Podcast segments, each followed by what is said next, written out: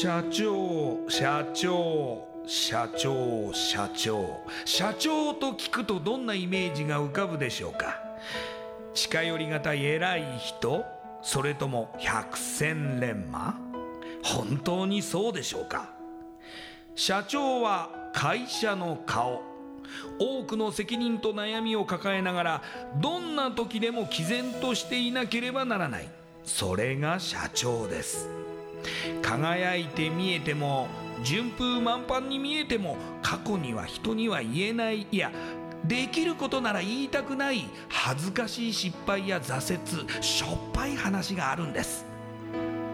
社長チップスの塩味はまさにそんな社長たちの汗と涙の塩味。そう。社長は別名 CEO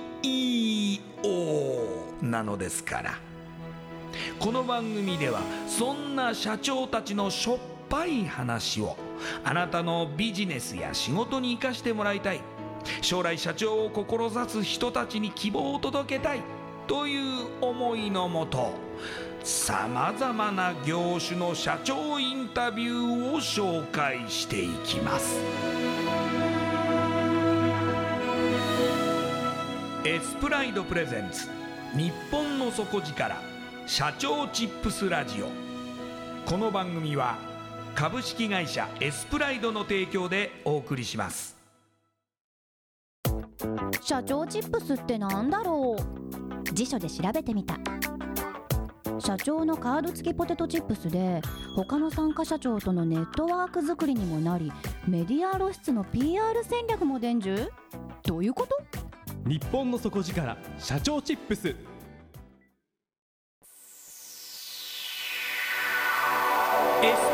レゼンツ。日本の底力。社長チップスラジオ。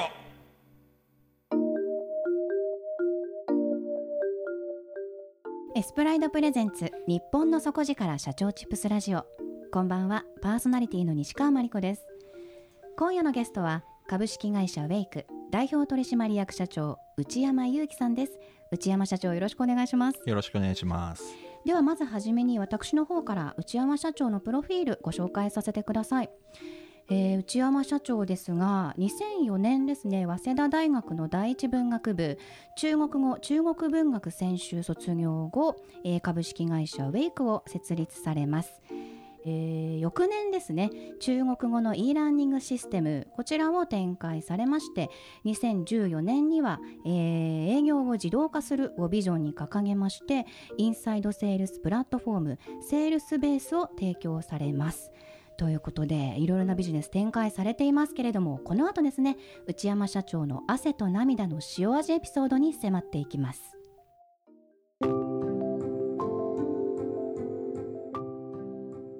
さて内山社長大学卒業後にすぐ起業されるんですね。そうなんですね。珍しいですよね。いや珍しいというかすごい決断だと思うんですけれども、うん、まあ、その頃、まあ、大学生の頃から、うん、もういきなり就職しないで起業しようって思ってたってことですか？僕ねすごい貧乏学生で親から就職になかったんですよね、一切ですか？一切なくて。でそれで学費も払わないといけないし生活費も稼がないといけないので、はい、大学もう入学したもうすぐからですねもう勉強大好きだったの勉強しつつ。羨ましい。もう学者になりたかったんですよね。ええー、もう学者ってのかっこよくて。はい。でもなんかまあお金ないから、えー、とりあえず大学夕方まで行って、はい、でバイトするみたいな。そんなことね2年ぐらいやったんですけど。まあ本当にだからじゃあ勉強するために働いての繰り返しってことですね。でもねこれあんまりにもちょっと効率悪いなと。はいで車大好きだったもんですから、はい、自分が住んでた隣のおじさんの車がですね毎日変わるんですよ。これなんだと思ってねその人に話聞いたら、ええ、いや僕は車をあのネットであの販売する仕事やってるんだと。へこんなこと言ってて、はいはい、で僕車大好きだじゃあ僕その辺にある家から車買い取ってきますわと、はい、でその車あのおじさんに流したらあの売ってくれた差額僕にくれますかと。すごいっていうのを電話して「おやろうよ」みたいなことですね。あそれもビジネスになっちゃいましたね。なっちゃいました。はい。そしたらあの結構それがうまくいきましてです。ね、え。えいきなりすっごい貧乏だったんですけど大学4年の時には BM が買えちゃったっていうね。ええ。儲かりましたそうなんねですよ。でもそのビジネスをずっとされてるわけじゃないんですもんね。そう。そこからこれじゃダメだと。はい。これじゃダメだと。これじゃダメだと。僕は教育やりたかったし IT を使ったビジネスをあまあその辺のね仕事をやりたかったのではい。もういろいろ悩んだんですけど結局あのそれはまあ副業みたいな感じでねえやりながら今のビジネスにつながることをずっとやってたっていうことなんですよね。えもともと学んでらっしゃったのが中国語中国文学ですもんね、うん。それを、まあ、ビジネスにしようって思われたってことですか？そうですね。あのやはり語学を僕はすごい好きだったっていうのとあと大学で中国をすごい勉強した時にですねぱ中国の可能性っていうのにすごい惹かれたんですね。はい。でこの市場は将来すごい伸びると。だけど日本人は中国で物を販売するのはすごい下手。で中国人が当時ですね日本人はいいものを作るけど営業すごい下手だよねと。そういうこと言ってたのを思い出してはい。あの中国っていう国で物をもっと売るためにはどうしたらいいのかなと。それをやっぱ解決するためには日本人全然中国語を話せないので。そうですね。まずそれをまあ本当にドラえもんの翻訳こんにゃくみたいにええええ。これさえやったらもうすぐにそれが話せるようになるぐらいのね。はい。それを IT と教育理論でソリューションしたサービスアプリケーションを作ってインターネットで提供すれば日本人に10人に1人が中国語をちょっとでも話せるようになればもっと売れるんじゃないかってね。そんな若気の至りの熱い思いを持って、えーそれをビジネスにしようと思って始めたんですね。その頃日本企業の中国進出も結構盛んだった時期ですか？盛んだったですよね、うん。90年代終わりぐらいから、まあ、中国どんどん出てった企業がええ。やっぱりなかなかうまくいかなくてでどういうふうにしたらいいのかなって悩んでた時期だったですよね。うーん。そう内山さんが開発されたこの中国語 e ラーニングシステムを利用すると、うん。例えばあの日本企業からじゃあ、えっと、中国に赴任してくれって中国に行った場合、ん。まあ、その当時だったら中国の語学学校に通って中国語をまずうん。習ってからうん。中国で赴任がスタートみたいな感じの、うんまあ、スケジュール感でしたよね、うん。でもこの e ラーニングシステムだと違うってことですよね。そう。で逆にその事前に日本にいる間であのインターネットを使ってねそういういわゆる子供が言葉を覚えていく過程っていうのをこれすごい研究してたんではい。それをソフトウェアにしたんですよね。だからこのこれ通りにやってもらえればええ。あっちは話せるようになるよというそういうシステムを作って展開してた働きながら学べるってことですか？ね。どのぐらいの期間で習得できるものですか？あとね65時間、65時間、うん、これを一つねキーポイントにしたんですね。短いですね。短い。でもね学習もね営業もね効率なんですよ。はい。無駄なことやってたらしょうがないと、ええ。つまりできないことを繰り返しやればいいわけで。えでそうするためにはまあ大量にその人の学習パターンのデータをすごい集めて。えええ。でそれをまあシステムで処理してその人に適正な問題を出す。それを繰り返しやる。っていうそんなメソッドで。それをまあシステムでねあのやるというのをやってた僕は先駆けだったかもしれないですね。このシステムはどうだったんですか？売れ行きは。売れ行きはですね、はこれが悲しいことに最初全然売れなかったんです。そうですか、うん。意外ですね。意外。なんか企業飛びつきそうな話ですけど、ねえ日本人勉強嫌いなんですよ、ね。え 日本にいる間はやる気が起きないみたいそう。ななんか英英語さえ話せれば中国でうまくやっていけんじゃないかみたいなね。ああなるほど。うん、でやっぱりちょっとねあの中国語と日本語英語っていうのは言語体系が違うんですよね。うんうんうん。あ中文法が違うってことですね。そうそう。そうはい。中国語と音で意味を分けるんですけど。ええええ。例えば「まあ」って音と「まあ」っていうね。はいはい。で「まあまあ」っていうこれ、まあ、姿勢って言われてるんですけどね。これで音は分けるんです。意味を分けるんですね。えええ。でも日本語とか英語って「私」「たわし」ね一つの音をこうやって入れ替えると意味変わりますよね。えうんうん。t とか e と。ねこれもそうですよね。はい。だから「私」「たわし」って言って意味通じるでしょ？はい。で中国語の場合は「まあ」って音と「まあ」って音。ええ。全然違うんで意味が。全く違う意味になっちゃうんですよね、うん。っていうのでね多分日本人慣れないんですよ。うん。音聞き分けないといけないから。それでやっぱ苦しい思いをしてる学習者多くて挫折してる人多かったんでそれをねなんかソフトウェアで解決したいなと思って僕は最初これビジネスにしたんですよねでも売れなかったんですよね。どうしたんですかその後。苦しい。苦しかった。頑張って言ったけどだからね実はこの僕2014年にあのー新しい営業支援のサービスはい。ですね。これも簡単に言うとアポイントが自動で入る SFA っていう、えええええアポが自動で入る。これ僕が中国語のこのサービスを売ってた時にすごい悩んだことなんですね。はいあの僕たちのサービスは法人営業向けに売ってた。つまうん。り e ラーニングはうん。法人の人事部とかに売るんですよ、はい。なんだけど大学卒業したばっかりの名もないね僕みたいなものが企業の中に営業してってすいません買ってくださいって言ってもですね、はい。なかなかアポイント取れないですよ。はい。それがやっぱ悔しかったですよね。やっぱりまだベンチャー企業っていうのがなかなか認められてない頃でそれで頑張ってやりますって言っても信頼性どうなのかとかねうん。いろいろ言われてた頃。だから僕たちの会社も売るのにアポイント取るのはすごい苦労した。話すら聞いてもらえないっていうところに壁がありますもんね。で e ラーニングのサービスはやっぱなかなか売れなかったし、はい。日本人が中国語を勉強するっていうことに対しての情熱はあまりなかったんですよね、まあ、今でもそうでしょ、できます？中国語。できません。できないでしょ、はい。これが現実でございます、はい、なのでこのビジネスはすごいいいものだったし結局は600社以上に導入してねええ。お使いいただくことにもなったんですけど、はい。これ以上の発展っていうのはちょっと厳しいなと。うん。でも僕はこれぐらいのレベルで終わりたくないなと、うん。もっとビジネスとして何かやらないといけないなって時に自分が社長として一番困ったことアポイントを獲得する。うん。これを自動でやる、うん。自分のこのスケジュール帳に自動的にアポイントがバンバン入ってくる。はい。これちょっと神だなと。神ですね。それをやろうと思ってね始めたんですよ。2014年から。まあこの営業のあのアポイントを取るシステム営業システム今こちらがウェイクさんの主要ビジネスにね。なっていくわけですけれども、うん。ご自身の経験から生み出されたもの絞り出したものみたいな感じですね。そうですね。うん。ただまあ実際にはそうなんですけどいろいろなテクノロジーは使ってます。ただ感覚はですね営業マンが机に座ってるのがすごい嫌だったんです、まあそうですよね。うん この営業マンをどうにかして外に出てってもらわないとええこれ売り上げにならないなとそうですよね。毎日提案書作ってるわけですうんよ、うんうん。そんなに凝った提案書作ってうんどうすんじゃいとうん。だけどねそれをもし自動でアポイントが入ったら出るしかないじゃないですか 外に強制的に。そうはい。それが最初の発想だったんですなるほど。うつまりここに電話したら買ってくれるというかあの商談になるだろうなっていう可能性をまず予測できないからとはい。でそれは e ラーニングの時のテクノロジーが応用されてるんですねなるほど。大量のデータとか大量の学習パターンを統計の論理でこれはもう何パーセントの確率でこの人はこれできるようになるっていうデータさえあればうんうん。訪問する販売先だって絞り込めてきますよねはい。例えばこの業種のこのターゲットは過去これを売りに行った時には獲得率が何パーセントだったとかね。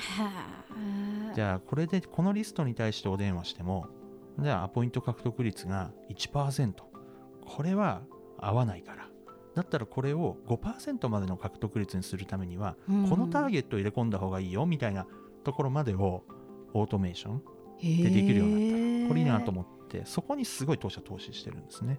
はあ、なんか夢みたいな話ですけど、はい。それが実現できちゃったんですね。あ。りがとうございます。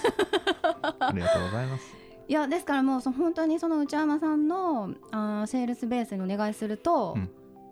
まあ、まず自分たちが営業したい顧客をふるい出してくれて、そこからアポも取ってくれて、まあ、Google カレンダーみたいなところにガッと押し込んでもらって、まあ、クライアントは営業しに行くだけっていうところまで整えてくれるってことですよね。そういうことですね便利ですね。便利ですねで我々はあの非常に法人営業に特化したそういうええインサイドセールス、これはええ今アメリカのね営業の主流のそういった専門のコールセンターなんですけどそういうのをあの数百人規模で持ってるのでここが実際にあのシステムで出てきたターゲットに対して人の手も入れながら確認作業を行ってお客様にはそのリードとかポイントが追加される。でお客様からするともう本当にあの待ってればアポイントが入ってくる。っていう、まあ、こういう世界観。でこれクラウドサービスっていういわゆるソフトウェアですね。えでインターネット上のサービスとしてこれ提供する。っていうところを今僕たちはやってますね。えいやもう営業会社にとっては喉から手が出るほど欲しいサービスかもしれませんけれども、ねえでもここのアイデアを出すまでにはい結構苦労されてるんですよね。はい大変でしたね。うーん。ねやはりその中国語のうん e ラーニングシステムがなかなか軌道に乗らない、うん。どうしよう、うん何かしなきゃ。うん。どうやって、まあ、その埋めるかっていうところうん。の試行錯誤を繰り返していく中で、うん。その営業システムにたどり着くまでがやはり辛かったですか、辛いですね。やっぱり2004年に会社を作ってはい。で、えっと、2014年、はい、ねアメリカのセールスフォースっていう会社と僕たちは資本業務提携をしてええ。一気にそこからこのセールスベースっていうね営業支援の方が認知度が上がってバーッと伸びるんですけどこれ10年ですよ。10年ですね、いや、えっと、e ラーニングも売ろうと思ってすごい頑張ってたけどやっぱり壁も大きい。うん。やっぱ中国との日本の関係が悪くなっちゃったりとかそういうねはい。あの自分の努力でどうしようもならない。そういった例えばリーマンショックがあったりとかね。でああいうのでやっぱりビジネスってうまくいったりダメになったりってこれ繰り返してる中でやっぱ厳しいなと感じてもうやめようかなとえ？ー、思ったこともありますよね。やめてどうしようと思ってたんですか？農業でもやろうかなと。農業ですか？農業でもやろうかなとまた全然違う、もうもうやっただろうと。思ってたこともあったんですけど最後にこのアポが自動で入るうん。SFA これ実現できたらうん。欲しいですかっていうのをいろんな方に聞き言ったんですね。そしたらそれはいいねと。うん。いうのを言ってくれたあー言葉を、ね、自分の力にしてじゃあもう一回やろうと。でそこで会社も売ってしまってもう一回ゼロから始めるっていうそういう選択肢もあったんですけどはい。でも今まで一緒に戦ってくれた仲間がまたもう一回夢を見てちゃんと進めるようにその上でやろうということでまあ第二企業みたいな感じですか、うんうんうん。で始めたんですよね、うん、そのシステム開発っていう面では、うん。まあ、2つの事業共通点ありますけれども、教育分野そして営業っていうところで、うん。全く違う畑ではありますよね、その社内での反発とかって結構ありましたか？うんまあ反発っていうかもう一回そのね e ラーニングっていうのをやろうと思ってみんな集まってくれた仲間がもう e ラーニングやらないっていう方向性にして社長のビジョンがどっかに行っちゃうわけですから、はい。それはまあ辛いですわな。はい。だから新しい道を行くっていう選択をしたそういう仲間もそれはもちろんたくさんいましたよね。ううん。んでもそれでも一緒にまたやろうっていう風にしてついてくれてる人とか逆にそこからこのビジネスをやりたいと思って新しく入ってきてくれる仲間とかね。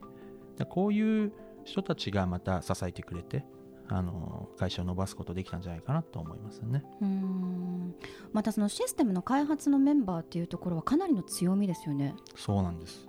ありがとうございますって感じですね。うちのシステムのメンバでーね。内山社長がシステム開発されてるわけじゃないですもんね。そうなんですね、うん。あの IT のチームというか、はい。そういうのを作ったりね運用したりするチームがいて、まあ、僕がこうやりたい。でこのロジックでこういうふうにいくんだっていうところはあの発想として考えさせていただいたものを、はい。彼らは確実にそれを相手に実現してくれるっていうことなんですよね、このチームワークとか信頼関係っていうのが、まあ、結構我々のビジネス支えてんじゃないかなと思うんですよね、なんか社長の頭の中で考えている構想図と、うん。クリエイティブの方の構想図ってうん。一致するものですか、うーん一致しようとお互いがやっぱ努力するんでしょうね。うん。でその中で僕もすごい勉強になったっていうのはあれなんですけど生地システムのことが分かるとシステムのこの設計をこうやってやってこういう風なところまでっていうのを口出したくなるんですよ。ええええだけどそこはもうやめようと。うん。で自分たちは社長の実現したいことを実現するためにやると。だから社長は実現したいことを言ってくれればいいと。うん。っていうのでこの線引きをしたんですね。なるほど。で僕はこれがやりたい。だからこれをやるために考えてくれと。そうするとこのやりたいことが明確なのではい。エンジニアたちもそれを実現するためにいろいろなことをやってくれると。うん。だから、まあ、分業ですよね。完全なね。今システム開発で新しく考えてらっしゃることってあるんですか？あの僕らのサービスって、はい。実はやればやるほど精度が上がるんですね。ええ。お客様がお使いになればなるほどですね大量のデータがたまりうん。それを今度分析をする。うん。でデータがたまればたまるほど大きくなるのではい。この大きなものを解析するためには AI とか、ね、いろいろなそういうテクノロジーをさらに使ってもっと精度を上げていくんですね。はい。だから今例えば1000件電話をして1件はポイントだったものが今100件電話して1件ぐらいまでなれることができるもう感覚的にね。えええじゃあ今度それ10件電話して1件になれればえうん。もっと効率が上がる。はい。そうすると働き方の改革にもなるし。であのシシステムと人がね人がやらなきゃいけない部分っていうのがもっとクリエイティブでもっと考え出す新しいものを考え出したりとかいうところに時間を割けるようになると思うんですよね。だから IT をうまく使う。で僕らみたいな会社をうまく使うことで企業様は得意じゃない部分に大量のお金だとかうん。いろいろなリソースをかけてみんな疲弊してる部分が一気に解決されてそれで新しいまたイノベーションこれを起こすことができるようになると思うんではい、この辺がまあ僕らが存在してる価値だしうん、逆にそれをやるために僕らシステムにすごいやっぱこれからも投資する。っていうことだと思うんですよね。今ね一つよくビジネスのキーワードって言われてるのは今までは人は人 IT は IT ね。っていうのであのこれが融合するっていうのはあまりなかったんですよそういうサービスが。だからテクノロジーの追求だけとかうんうん。サービスの追求だけみたいなものだったんですけど、はい、今やっぱりテクノロジーがすぐに実現できるそういう環境になってきたのでええ。今度このサービスとテクノロジーが融合したサービスみたいなええ。のができてきてるんですね。だから多分今後の発想もそういった形のビジネスモデルがどんどん増えるだからうん。人が動いてる部分とうん。IT でやる部分がうまくガッチャンコしてでアウトプットとしては一つのアウトプットが出すみたいなまさに融合みたいなのがねこんなのが増えてくるんじゃないかなと、なんか人がどんどんどんどんいらなくなるような不安もありますけどね。うん。ねそれはよく議論されますよね。ええ。でもねあの飛行機できたでしょ？携帯電話できたじゃないですか。はい。ね、人がいらなくなったかっていうと人はまた新しい価値のためにねうん。いろいろ動いてきたと思うんですよね、はい。でまた新しいものを生み出してきた。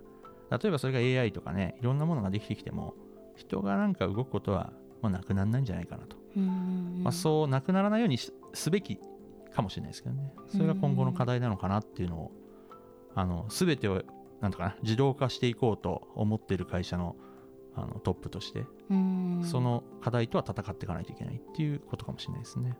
人も IT とともに進化していかないといけないということですね。そうですね。なんだかもう本当に想像に及ばないところの世界がどんどんどんどん生み出されてうん。きているような気がしますけれども、これからの起業家はそういうところにもやはり一つ視点を持ってうん。取り組んでいくもしくは自分で生み出していかなければいけないのかもしれませんが、これから社長になりたいと考えている若い人もたくさんいると思います、うん。もう本当に大学卒業後すぐに起業された内山社長から、ぜひアドバイスをいただきたいんですけれども、うん。お願いしてもいいですか？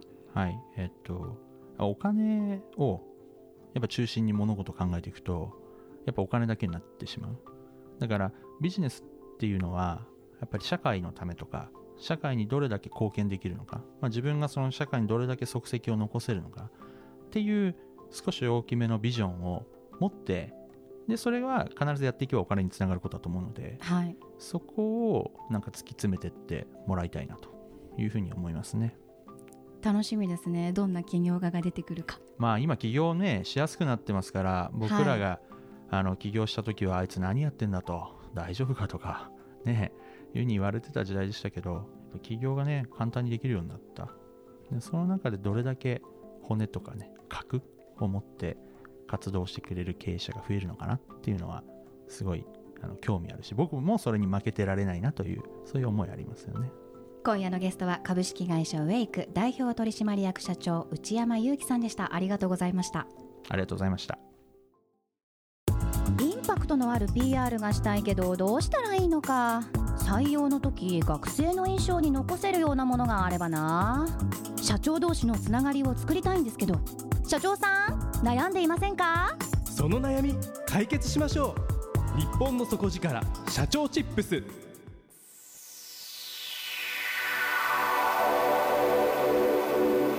エスプライドプレゼンツ日本の底力社長チップスラジオ。エスプライドプレゼンツ日本の底力社長チップスラジオ。この番組は株式会社エスプライドの提供でお送りしました。